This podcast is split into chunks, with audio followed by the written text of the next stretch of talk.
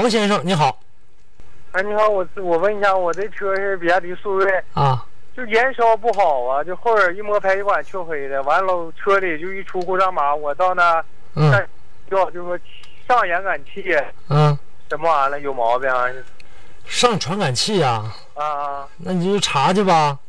上传感器是传感器是是什么？进气压力传感器，进气压力，一个是排气的，一个是这个就是上下的。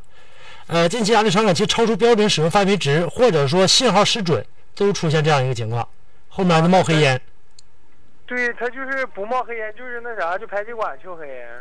就是这样的啊。有可能那它这个黑烟和你后面的排气管子这个黑都一样，就很有可能进气儿不足了。它这传感器是干啥的呢？